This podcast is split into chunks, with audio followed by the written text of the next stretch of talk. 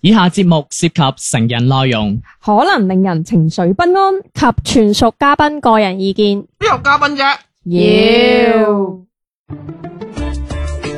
身心放鬆，無欲無求。PG 家長指引，賢者時間。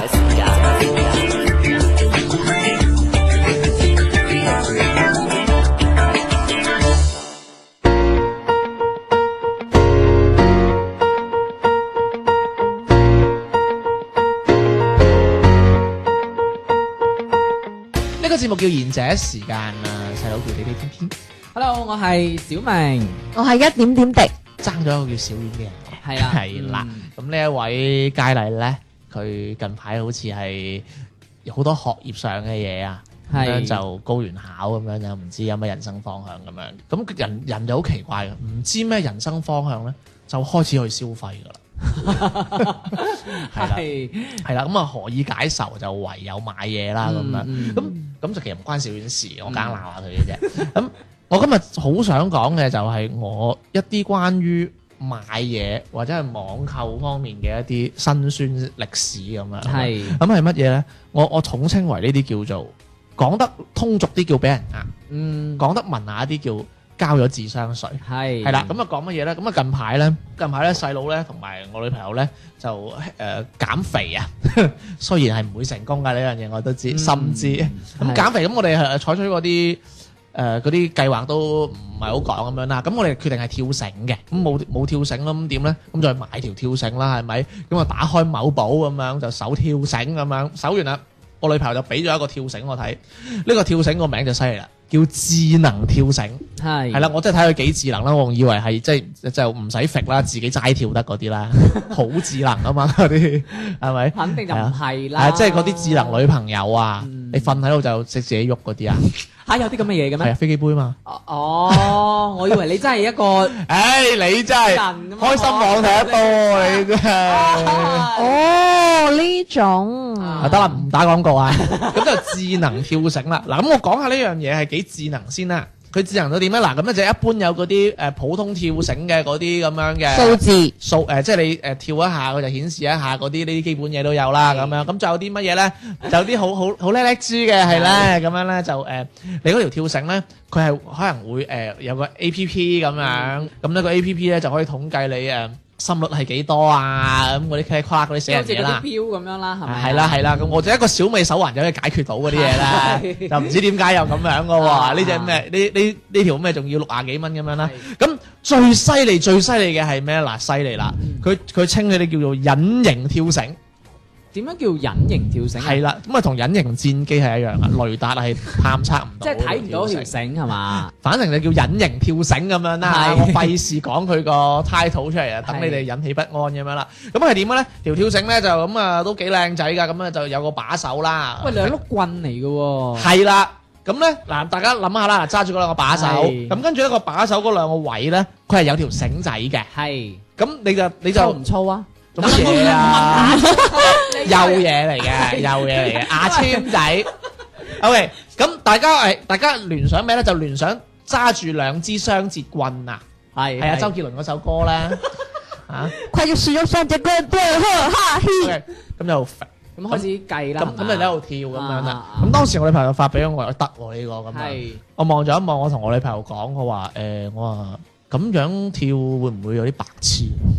咁你跳繩唔係咁跳點跳啊？因為佢得兩個波喺前邊冇繩 㗎，哦即係揸住兩條嘢冇繩係連兩個住㗎波。嘛但係你咁樣喺度揈嗰條雙節棍，你喺度咁跳，係好白痴噶嘛？哦，即係等於你即係嗰條繩，等於係一條空氣咁樣。係啊哦，誒同埋跟住我我我再諗深一層，我話誒咁其實我跳繩呢啲嘢其實係即係因為你要寫咁跳，咁係係有節奏噶嘛。係喂，。其實佢咁樣無繩可以就咁企喺度揈咪得咯。我咪又知，其實咁樣同嗰啲咩嗰啲哦誒，即係支付寶嗰啲啊，我知啊，係歐搖啊，係咯，搖冇咩區別啫嘛。唔係咁你買得翻嚟，你唔係為咗偷懶噶嘛啊？咁又有好處，有好處一間先講好唔好？哦，咁就跟住我就問，咁其實呃誒跳繩呢啲係講頻率噶嘛？係如果你個頻率係亂咗，你都未，你都跳得唔好啦，嗯同埋你會咁棘住啊嘛。係係咁其實你要控制好自己嘅節奏啊，同係嗯頻率你跳噶嘛。我唔係話咁樣跳唔好，但係一你阻力細咗，二你你個節奏唔好，你都跳得唔耐，嗯所以其實你減脂嘅效果係差好多噶嘛。嗯，嗯，所以我就喺度諗，我話不如我都係老老實實買翻條買廿蚊㗎啦，我。係即係呢買度條60蚊傳統嘅有繩係嗰啦啲係嘅，啦係咁跟住其實咁最尾我哋都係揀咗廿蚊啦，除即係當然係貧窮嘅問題啦，絕對唔係因為咩智商税嘅問題啦，係咪先？咁係關鍵仲有一個好好犀利嘅問題就係話，其實呢樣嘢都唔係誒，即係唔係話都係都係衰嘅，有好嘅。好方面係咩咧？例如你喺一個地方係比較窄嘅，嗯即係例如如果你一條傳統嘅跳繩，你係一個比較狹窄嘅空間，你應該係做唔到，你係係係跳唔到。誒呢條得哦，係咪？因為你淨係得雙節棍個位啊啫嘛，係啦，咁就唯有得呢個啦。咁咁其實我覺得呢啲嘢都係有少少智商税嘅感覺㗎，因為其實嗯我哋嗱、我哋買呢條跳繩係為咗減肥㗎嘛。嗯咁、我覺得如果呢條跳繩又貴過傳統嘅跳繩，而減脂嘅效果又冇傳統跳繩咁好，係咁不如買條傳統跳繩咯，嗯係咯、同埋佢一條跳繩等於三條傳統跳繩㗎嘛係嘅嘅咩喎？即係我暫時唔理嗰個質量啊或者乜嘢啦，咁、嗯嗯嗯嗯其實多出嚟嗰四十蚊係咪俾多咗先？唔係因為佢呢個咧，主主要係嗰、個 即係追求嗰種智能化，即係有科技化咁樣，又唔使有條繩咁樣。但係好容易會跳跳下，因為我自己而家最近都有跳繩啊嘛。係哦我睇唔出喎、我我喺我係我平啲，我喺迪卡龍買嘅十六雞，咁平咩？唔係十九咩？十六雞。我又俾我人買我買，因為我買嗰條係冇得數嘅，要靠自己數嘅。係我冇買嗰啲所謂嘅智能，因為我諗諗住自等自己玩好咗先。咁我嗰四蚊雞抵俾。係啦，我冇我冇數標嗰啲係嘅係。我想講，因為我自己有跳開繩，我知道你其實靠嗰兩個波冇繩嘅話咧，你好容易就會變咗你個人係唔跳起，齋咁樣揈。係啊係係咯空，氣咯，同即係空氣。係啊因為其實你跳嗰陣咧，因為誒你跳得唔好，你抬得你抬得個腿唔夠高，你係就會啊棘噶嘛。你聽咁就代表哦，你呢個動作唔得，係係或者你誒 fit 到自己痛，係咁你會知道哦，我啱嗰個咁係唔啱嘅嗯咁樣，嗯或者哦我我知道我攰係咯，啦，係咯。係係啦，有咁樣個好處咯。同埋你揈嘅時候，其實條繩係可以有嗰種帶你嘅速度噶嘛。係係係係，但係佢而家呢種係完係啦全都冇意思。係啊我哋跳翻。出嚟，唔好講跳繩事啦。係哦係我哋我都知，我哋都唔係啲咩運動嘅愛好者啊嚟我嘅第。一次聽原來有啲咁嘅繩梗喎。係啦，佢仲有好多嘢嘅，我分享下。 嗱，咁你哋生活中有冇呢啲所謂智商税嘅嘢咧？嗱，因為我之前咧誒喺唔知係京東定還是係邊個公眾號嗰啲某啦寶佢就就係京東我最憎嗰個老闆㗎 啦，劉生啊，劉生會投訴我哋我㗎。同佢唔係兄你弟，真你真人哋娶咗奶茶妹。梗係唔係啦，梗係唔係啦。我知你憎人哋搞咗個大波妹，哇！你講㗎咋？ 嗱，唔係我之前東哥冇認罪㗎，好似我都冇話話上房傾偈啫嘛。你嗰壇嘢，我哋就講投資嗰啲啫嘛 喂。討論。有冇女仔去我間房講投資？我唔知點解，你有咩？我窮 嘛。咁然之後彈咗個誒、呃、類似廣告嘅嘢嘅，咁就誒、哦有條 link 嘅， 就攣，你可唔可以唔好 以為就攣鏈係一粒粒噶 嘛，一條鏈連接？係啦，唉，真係而家而家開節目都好驚嗰啲相關語啊真係。咁然之後咧佢彈出嚟咧就彈一張卡嘅，咁我就以為信用卡哦就唔係，咁佢啊嗰張卡叫咩咧？全球購騎士卡。喂啊！喂，哦我唔以為喂，係，然之後嗰張卡咧，我最憎騎士呢個名，係咪仲要黑色個唉哎係喎，黑係馬騎士就黑啊？色，跟住我就即係類似整到好似人哋嗰啲黑卡咁樣，你知啦。你知你呢世都買唔到黑卡啊嘛？因為黑卡就俾小咩咧，黑啲面，黑面 啊嘛。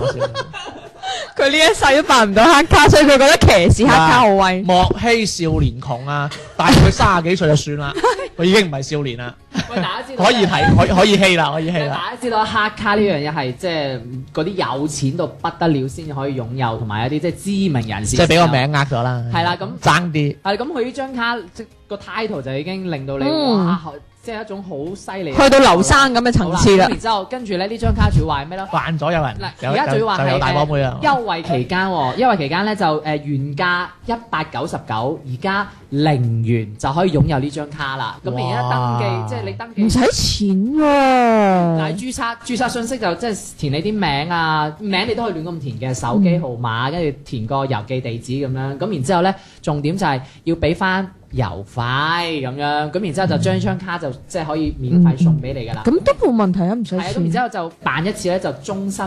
誒、我唔記得係終身免年費定還是終身都唔需要其他費用咁樣嘅。好啦，咁然之後咧，我開頭真係想辦嘅，因為真係即係註冊幾張卡，因為其實我有儲卡嘅呢啲嗜好嘅。得啦得啦，啊集暗示自己集郵啊！係啊，我就啱啱想講，唔好俾唔好俾坑佢啊話。你咪係中意集郵，你話我唔知你啊！你硬係要俾冇朋坑友，啊！呢集我見到你兩隻 淫嘢，你硬係要俾位佢我就入唔集㗎。天天嗰個人，你明唔明啊？ 你集到咩？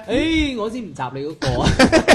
咁 Dạ, 點啊？互相攻擊啦！而家後尾我準備想要誒、呃、註冊辦嘅時候咧，咁因為我你知啦，好精明咁算係一個精明嘅消費者，你笑啊！係喂，咪有時係啊咧，孤你唔俾我寒、自己讚自己嘅咩？孤寒同精明係兩回事嚟係一嘅。回事啊嚟我我嘅，我要你認清楚一樣嘢，係啦， 係。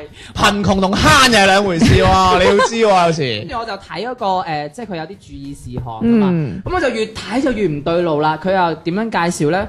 佢裏邊介紹就話咧，原來佢呢張卡咧，你寄咗俾你之後咧，你要下一個 apps 嘅，要下佢一個專門嘅 apps 嘅。咁然之後下呢個 apps 之後咧，其實呢張卡係冇用噶啦。咁你就要用佢個 app 裏邊買嘢，或者係誒、呃譬如訂酒店啊、訂火車票啊，或者係嗰啲所謂嘅 VIP 啊嗰啲，或者係誒、呃所謂譬如買個手機殼，佢就會平誒啲。咁樣嗰個 app 同京東係有冇關係㗎？係冇關冇關係嘅。哦其實佢等於係將誒其他譬如誒嗰啲咩京東啊、淘寶啊，或者係嗰啲考拉啊呢啲所有集結埋佢自己一個 app 嗰度。咁就等你用呢個 app 去進行喺裏邊操作咁樣咯。但係佢喺京東嗰度賣廣告。咁有咩優惠啫？誒誒咁東哥收咗錢嘅佢係啫，宣傳咯，佢係宣傳。譬如話誒，佢喺誒喺呢個 app 裏邊，譬如佢就會有個誒八折啊，或者誒七折啊咁樣，睇上好平。但係其實咧，如果你跳翻出呢個 app 嘅話咧，你喺其他嘅平台咧，其實個價錢係比佢呢個甚至係更加再平嘅。即係你睇用呢個，即係你用佢呢個 app 咧，以為係好抵，但係其實唔抵嘅。咁有咩用？跟同埋仲有一個重點咧，譬如係訂酒店啦，佢會可能講話八八折啊，或者八折啊咁樣，咁就話會誒覆蓋全球嘅所有酒店咁樣。咁但係咧，佢要你唔係直接打電話嘅喎，係要先誒、呃、電話佢呢一張卡嘅所謂嘅管家服務，要透過呢個管家服務咧，你先可以去訂你嗰、個呃攞、到折扣嘅嗰個酒店咁樣咯。即係要揾人啊，嗯即即係係先揾揾客服。係啊，要揾佢呢個客服，然之後先可以訂到酒店咁樣。咁我就越睇就覺得哇，咁即係其實冇乜用噶喎，咁嗯樣跟住我就即刻 search 嗰啲即係誒誒支付啊，或者呢啲咁樣，就原來有好多人咧都話呢一張卡其實係即係有啲係智商税咁樣生意嚟嘅，嘅。咁但係你唔好話佢呢個係好多人辦噶喎，即係誒已經得你辦啫嘛。我冇辦到啊，就哦係。你都呃唔到即係，有好多人辦咗呢張卡嘅，辦咗嗰啲卡嘅人先至知，原來發現誒有啲咁樣嘅套路喺裏邊嗯嘅。Ờ. 咁其實冇乜問題啊。就算我辦咗，我唔用，咁都唔會有咩損失啦。頂到咪蝕啲資料，當然啲資料都好緊要，我知係啊係唔啊道。係㗎，因為有啲人辦咗，咁佢會入呢一個網度，入佢哋個網度買嘢係啊啊嘛。係啊，咁佢咪變相將你啲啲人拉咗入佢個網度買佢啲嘢咯。咁係啊我我我例如我買咗一次，我知道新品咯，我就唔買咯。同埋佢裏邊所謂嘅，譬如誒搶購五十蚊話費咁樣，嗯你呢啲完全都搶唔係因為有啲人咧，佢食住一個套路，就係有啲人佢會覺得你喺嗰度買開，佢就會有啲男仔會，嗯唉，算啦，你買開就喺度 Ờ. 買。哦嗯嗯嗯即係嗰啲價格唔係咁敏感嘅男嗯嘅，係啊，咁佢就覺得好平，因為佢打住七折係啊或者係八啊，折咁樣，跟住係話誒比經誒邊啲平台平啲咁樣。不過但係我有時都會咁樣㗎係嗯即係好似例如我買書咁樣啊，買贏 sorry。例如我之前買咗本誒嗰啲，例如嗰啲經濟嗰啲咩書啦咁樣係，咁嗰本書出咗好耐㗎啦。嗯咁我見到當當大品牌啦，係咪或者亞馬遜？嗯誒佢佢嘅價錢大概係誒一百蚊咁樣啦，跟住我見到其他，如果佢嘅價錢唔係半價或者平嗯，三十誒百分之三十左右啦，嗯如果只係平咗十蚊廿蚊咧，我會寧願都係選擇翻當當㗎。呃即係選擇翻呢一個誒大嘅平台啊啊嗯係啊，因為我我我覺得佢係比正版輸我嘅機會大啲咯。嗯我驚嗰啲得即係例如五十蚊啊嗰啲，可能佢未必俾。嗯，但係我有時如果見到真係好平，我就會搏下。係或者我問個客服係咪正版書啊？咁佢 話係咁樣，佢你就買咁咁啊問人樣。哋 梗話係啦唔。係有啲好老實㗎，有啲佢話唔係㗎，真係。吓，有啲咁老實嘅咩，係啊我未試過呢有個。啲話有啲話對唔住，唔係正版書唔好拍，真係啊！我真係見過呢樣。咁你都算好彩咯，仲因為佢會投。訴噶嘛。哦，咁我唔知啦。啦，反正我就佢講咩我信嘅。係哦，咁好啦，咁樣嚇，我買完贏之後就聽首歌翻嚟啦。七八點了，沒人問津，好貨也特價。整個超市漸無人客，再度下調吧。樓下有個草莓，即使狠狠減價，十個經過，十個摸過，沒抱起它。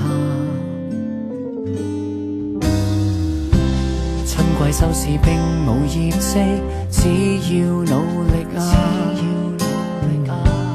冬季將至，門市更差，都要努力啊！聽着沿路勉勵，心卻越來越怕。若邂逅買家有人認領，我會聽到嗎？期待到快爛掉，還未等到你要，旁人都紛紛給買掉，唯獨自己戀到實太少，成熟得快爛掉，才獲悉被遺忘了。門手關了，期限鬆了，存貨的草莓要換了。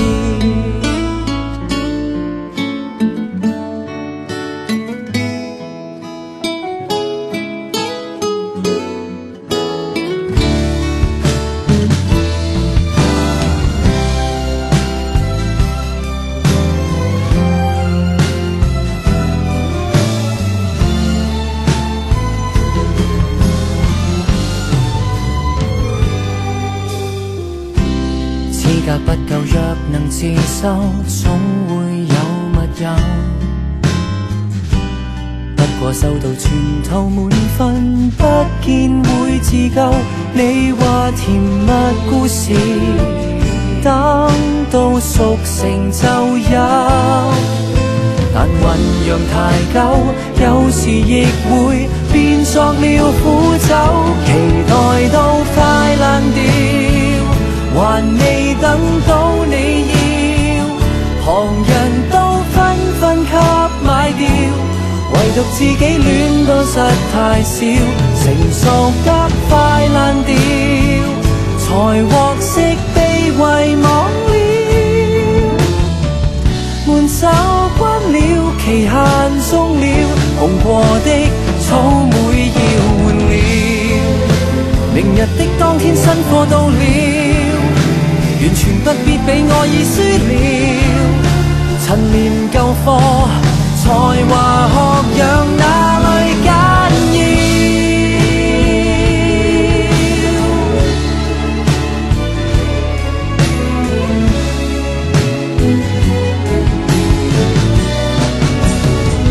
難道花都爛掉，連自嘲都慣了，連皮膚都不知皺掉，才能認輸今生早報銷，還是擺到壞掉，仍幻想夕陽殘照。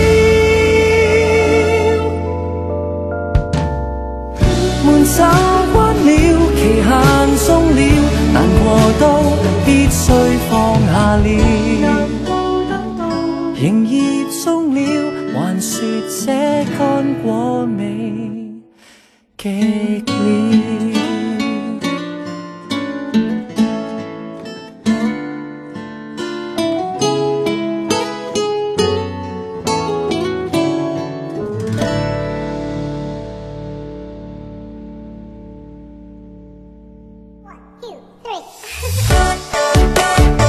賢者時間冇得彈，冇得彈，冇得彈。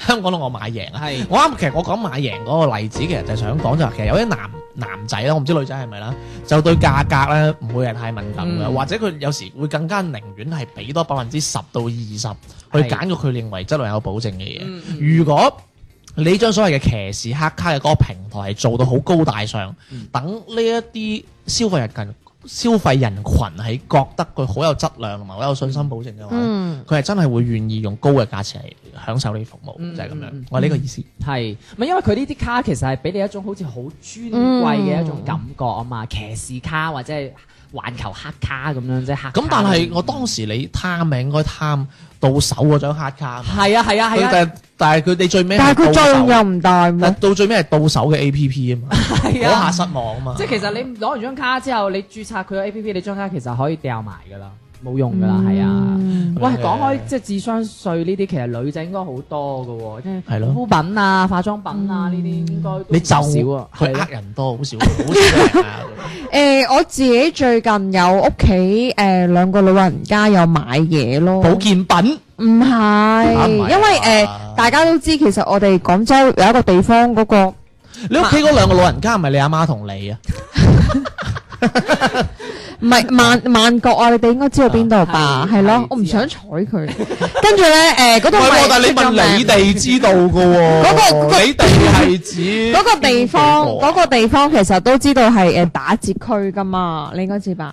萬我好少國去嗰邊。萬國係嗰啲係啊，折扣嘅牌特價嘅牌子。子貨，哦，我真係唔知，我真係唔知係啦，咁前兩日我翻即係我落班翻屋企食飯，咁佢哋就好開心咁同我講，係咁話誒啊今日去萬國誒某某牌子，係咁就一千蚊買咗兩件衫，好抵啊！咁哇我真係抵喎。佢話好抵喎，跟住我聽到之後我話你冇嘢啊嘛。一千蚊兩件衫係真係好抵買啲？咩啫？跟住咧，點知即係我誒、呃、問完佢哋之後咧，咁我唔講邊個牌子啦嚇。咁問完佢哋之後咧，佢哋就同我講講講個字頭出嚟， F，你唔識真㗎。係唔識喎。可唔可以講第二個啊？點啊？唔係第第二個字啊，係係啊係啊，唔係你講個諧音嚟聽下。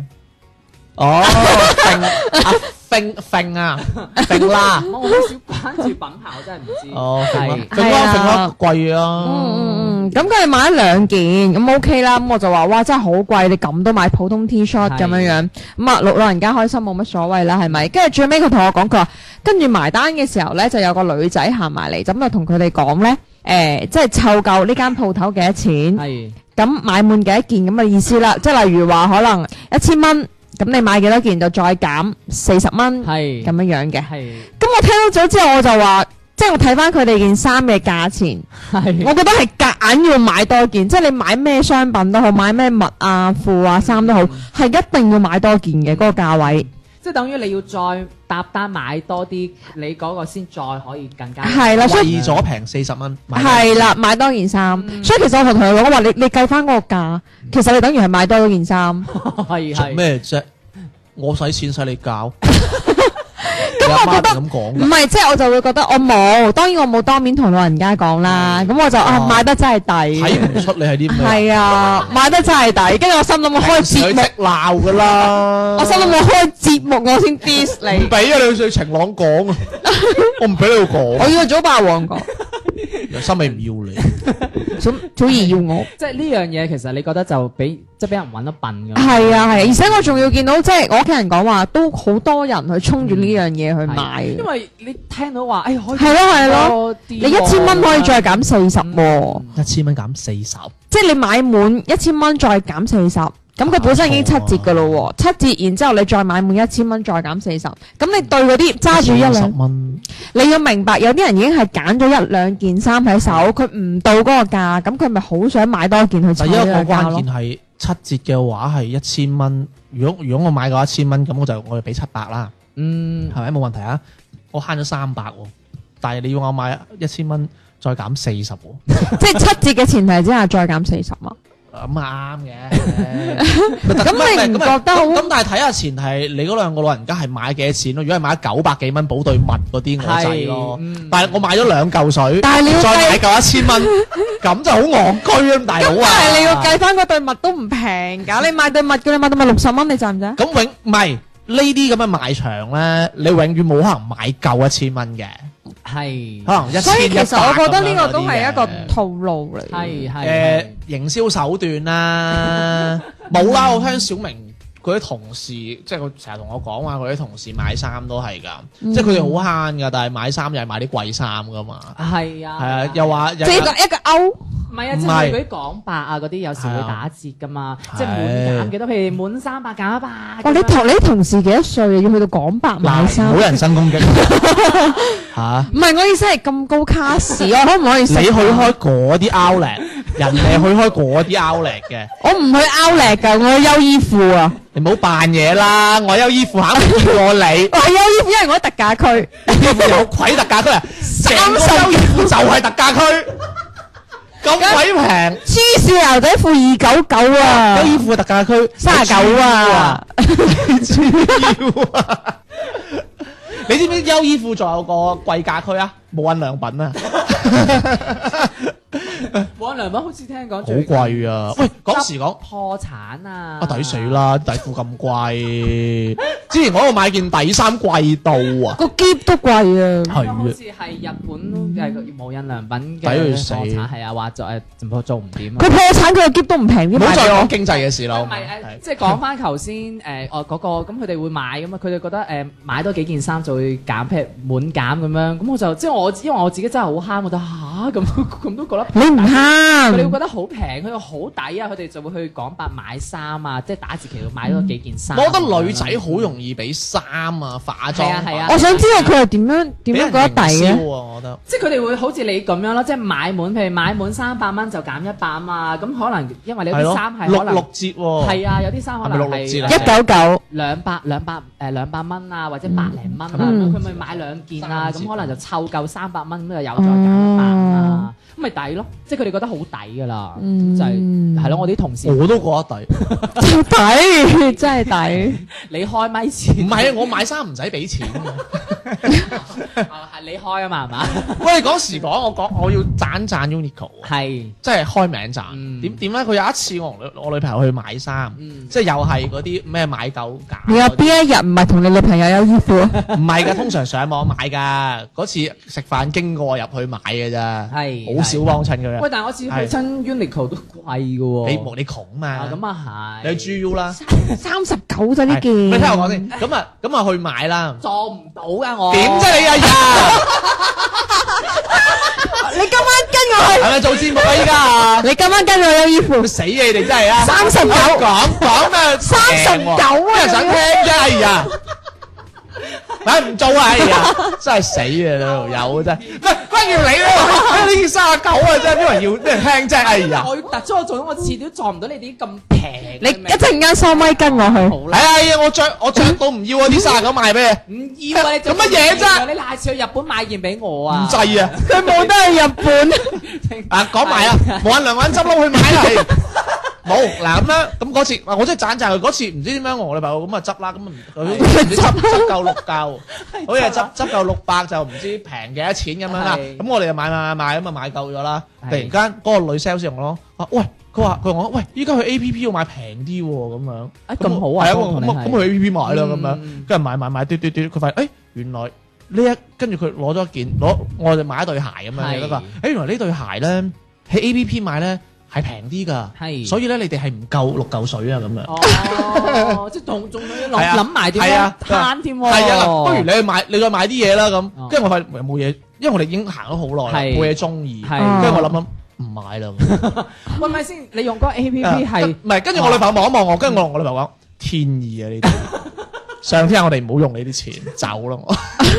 喂你唔係嗰個咁 sales 就慳咗六嚿港元。哦，喂，嗰個 sales 嗌你用 A P P 嘅話，咁唔係唔係係啊要網上買咯？唔係啊可以現場係啊哦咁其實都唔方便喎。冇啊，咁佢講佢話哦，咁啊唔可以即刻着個，會送你屋企喎，送咯咯咁同佢講。即即即嗰個 sales 姐姐又好啦，我哋又即係佢知道自己店鋪有呢啲優惠，啊，其實佢間接倒咗自己米嘅，咁佢又唔係乜嘢嘢，咁啊係又冇提又醒，唔係親 生，咁啊係，幫日本仔打工咩啫？咪就係咯。佢對唔好啫。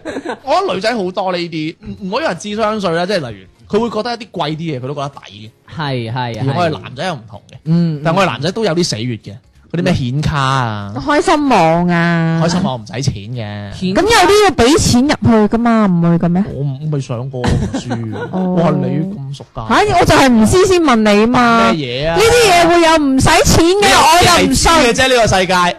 你有咩係知嘅啫？俾你睇埋晒嗰啲嘢會唔使錢 嘛？俾你睇啲靚女會唔使錢？喂，你講起男仔頭先講顯卡，嗱，靚就唔係好靚嘅，但係咧同你差唔多。 咁你靚唔靚你講啊？唉，我 一米六一百二十斤，係一六七啊。唔緊要，係你我我到時嘟嘟下咯。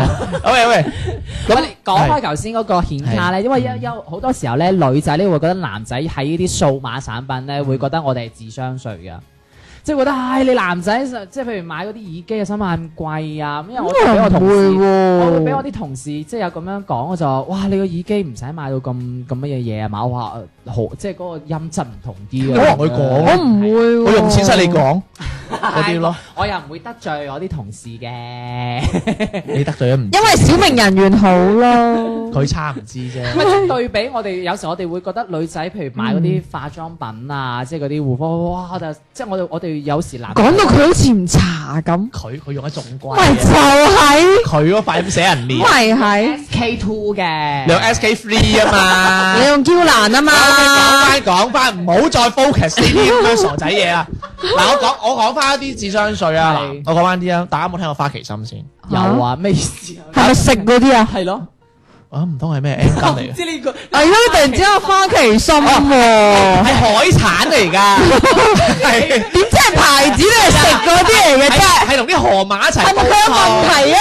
係花係啊花旗參就係花旗參。你有冇聽過 T back 啊？咩嚟㗎？係第一咯，次聽，我英文咁好嘅發音。頭好係花旗參。係咁花旗參咧，誒、以前咧咪好多人嚟喺美國翻嚟咧，咪會帶包翻嚟嘅，係話呢啲係美國特產嚟噶嘛。嗯哦係啊係啊係，係但啊，係我聽我啲美國嗰啲朋友講咧，佢話其實美國係唔種花旗參㗎。係啊係啊，美國邊度做花旗參嘅啫？係啊，佢話美國，佢話花旗參其實係中國人咁咪就買係咯，嘅嘢嚟㗎。咁啊就但係以前啲人喺外國翻出嚟就買嗰就買花旗參啲英牌嗰啲係啊花旗參花參，旗參。 其實嗰啲根本就唔係嗰啲係啊人哋都咁喺我咁我上網查過啦，佢話其實花旗參係係喺我哋係喺我哋國內種，係啊。跟住再賣翻俾我哋。但係啲人翻出嚟都好中意攞嗰個英牌花旗參。以為係喺外國誒嗰哦個牌係子啊嘛係，英啊嘛，個護照咪就咪英聽到個牌子係覺得以為係外國嘅，仲仲有一個唔知你有冇好聽過多呢一種啊，係你仲有冇聽過有好似一牛個奶嗰啲都係啊，啊因為我我因為我自己有係進進口牛奶啊，因為啊？我自己有買牛奶啊，即係嗰啲進口牛奶，因為哦我我嗌你支持國貨嘅咧，唔係因為我我 誒我屋企人會誒比較誒飲咗啲進口牛奶嘅，咁我有我會上網誒 search 下嗰啲牌子嗰啲嘅，哦有一啲牌子係真係其實佢係掛個名嘅啫，即係聽落係外國牌子，但係其實佢係喺外國註冊商標，但係咧佢啲嘢其實係係咪嗰只咩咩德啊？唔係另外一種誒同一個姓啦，同一個姓但係唔哦同一個名名咯，係啦，同埋你哋去出去 旅遊，不 luck 啊！同埋你哋之前啊，我哋出去旅行咧。做咩唔答我？你會你會睇到佢嗰啲即係買嘢嘅時候咧，我會專登留意下佢係咪 made in China。哦嗱，唔可以講啲诋毀我哋國家嘅事我 嚇。意思係話，我專揀 Made in China 嘛，係啊，我見到呢啲我係係啊專，我揀。係專門買翻嚟送俾自己嗰啲同事。唔係，即係其實我我重點想講咧，即係即係嗰啲商家啊，即係佢咁樣，即係你其實喺講明你自己國內就冇乜問題，即係佢可能係捉住我哋嘅 心理就覺得來佬貨咯來佬貨係啦。咪係買貴啲啊，係啊，來佬貨最賣貴啲係啦，咁佢就覺得啊係來佬，我哋覺得來佬貨咁就覺得誒好好啲咁樣，咁所以就喺外國註冊一個外國品又又牌唔上邊，又唔見你哋出去國家，唔係出出去外國，係啊又又飲翻中國奶嘅係喎。同埋重點係佢仲來要佬貨嘛，人哋都覺得係係。同埋仲要佢仲要包裝咧，係整晒英文啊，冇晒即係嗯冇中文嘅，整晒啲英文啊字體嗰啲咁樣整到好鬼哦你死唔識來佬睇啫嘛唔係呢個有金山寺霸 嘅， ，Google 翻 譯啊，係係咯，即係嗰種啦，即係其實呢種都係屬於智商税咯。其實如果你，我覺得真係要睇清睇楚。嗯嗱，我再講一個啊嗯，係啊近排咪公務員考試嘅，係跟住咪多咗好多嗰啲公務員考試嗰啲培訓班嘅係唔係一有就有呢啲㗎啦？即係快考你好試叻嗰啲啊你咁你又梗係啦知？咁你有冇開啊？點啫？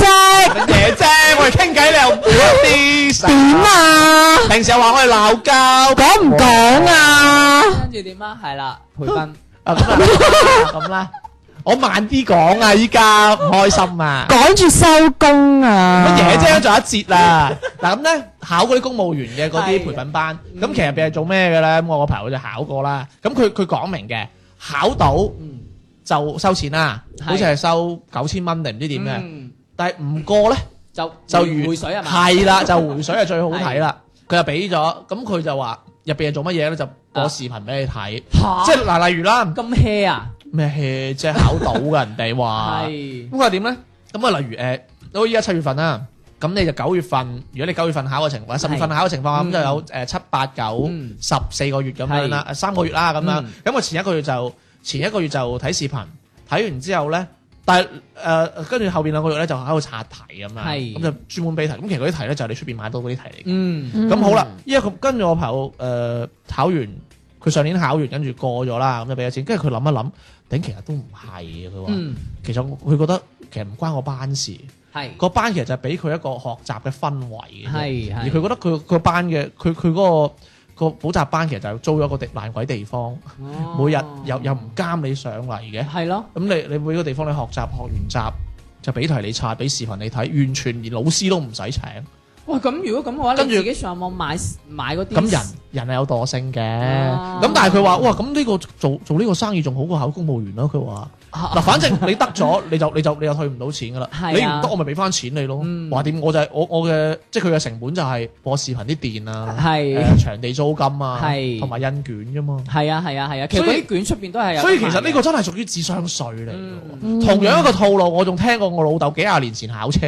係 有個個教練同佢講話嗱，你依家考三個科目啊嘛，以前係嘛係，你依家都係噶四個係啦，而家四個咁反正以前得三個科目啊，跟住最尾加個長途啊嘛，係嘛？佢就話嗱咁樣啦，你俾一千蚊我，嗯啊包過嘅，唔得回水。啊啊跟住咁你知啊，咁你個考生，如果你嗰日即係例如你科目一已經肥佬或者科目二已經肥咗佬，跟住教嗰個教練就話：，誒今日啱換咗考官，唔好意思，俾翻啲錢你。係咁如果你過咗，咁咪收咗咯。跟住咪你佢咪收咗啲錢咯。但係你出嚟，你會覺得哇，全靠個教練咋。係咁其實你諗下，其實有可能係你得或者唔得，個教練冇蝕噶嘛。係如果你係憑你嘅實力得咗， 嗯你反而感感激佢，你仲要買條煙俾佢之餘咧，你仲要蝕咗一千蚊。係啊其實個教練係冇損失噶嘛，係啊嗯一樣嘅套路嚟嘅喎。呢啲真係智商税喂，嚟嘅你而喎。家咁分析呢又真係喎，你得嗱唔得就退翻錢俾你。啲係啊咁，使唔使我哋哋？都開個班哇！？我開頭開個 DJ 班， 得 喎，得唔得啊？包保入到商台。可唔可以護送佢去早霸王㗎？唔送唔使難我呢啲啲直送啊， 直升 啊幾不過講時講，你講起呢個直送咧，我又諗到一個咧係點咧？話嗰啲咩互聯網招誒、呃互聯網培訓啊，係例如好似係有啲咩信息網絡安全啊、嗯咩工程師啊、代碼咁樣，嗯，佢又寫住保證保證就業八千蚊一個月，哦，或者到萬二蚊一個月咁樣。係咁點咧？佢真係保證到你學完之後一定你揾到工，嗯但係你一定俾人炒，哦，同埋我以前有個朋友咧，佢一誒個月俾人炒。學去學校啊，即係嗰陣時我我同學佢啲成績麻麻地嘅，咁當時中考嘅話亦都考得唔好。我聽佢講咧，佢係話入嗰間學校嘅話，佢屋企人幫佢搞嘅，主要話搞得好辛苦啦，跟住俾咗錢間學校嘅。係咁就入咗去之後呢，嗰間學校到時如果誒、呃收咗你呢個學生啦，咁就會喺啲學費度減翻錢俾你嘅。哦但係其實我想講嗰間學校其實係點都入到嘅，哦咁咁最尾有冇俾啊？嗯即係佢成績係幾咁差都入到噶。嗯嗯嗯嗯，即係其實又你係朋友生得靚唔靚啊？嗯男仔嚟噶，哦，原來就係佢啊！ 佢係邊個啊？佢咯， 你做你知咁多係會死小遠啊，咁好啦，哎呀，咁樣就今日又傾埋晒啲咁樣嘅 旁門左道嘅 嘢，傾咗咁耐啦。喂，咁誒唔知大家生活中仲有冇其他呢啲俾人呃啊，或者俾人收咗智商，或者收人智商税，助我致富，啊或者有都可以冇人拍拖俾人收咗智商或税者咯？你收人智商税啦，拍拖收智商税係真係偏唉，嗰啲唔一定嘅。啊蝦條啊，啊唔係咁，如果大家都有呢啲咁啊 à, OK 嘅經歷啦，或者都可以分享俾我哋啦，可以關注我哋公眾號賢者時間粵語節目嘅。如果想加誒、呃想我哋傾下偈咧，可以點下邊嘅聯繫我們聽眾投稿，跟住會彈出一個二維碼掃一掃就可以加我哋同我哋傾偈噶啦。同埋我哋依家嘅微信公眾號下邊嘅每一篇推文咧。都會有一個小程序係可以留言嘅，咁歡迎大家將想講嘅話話俾我哋知啦。咁今日嘅節目時間就嚟到呢度咯喎，拜拜。拜拜。